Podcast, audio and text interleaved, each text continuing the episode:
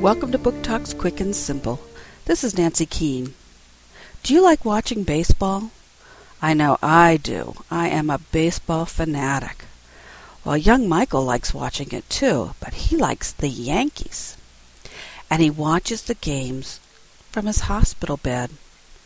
You see, he has cancer and is receiving treatment which keeps him in the hospital.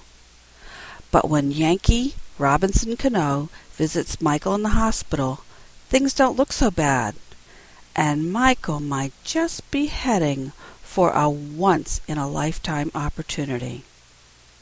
The Boy of Steel, A Baseball Dream Come True by Ray Negron, Regan Books, 2006.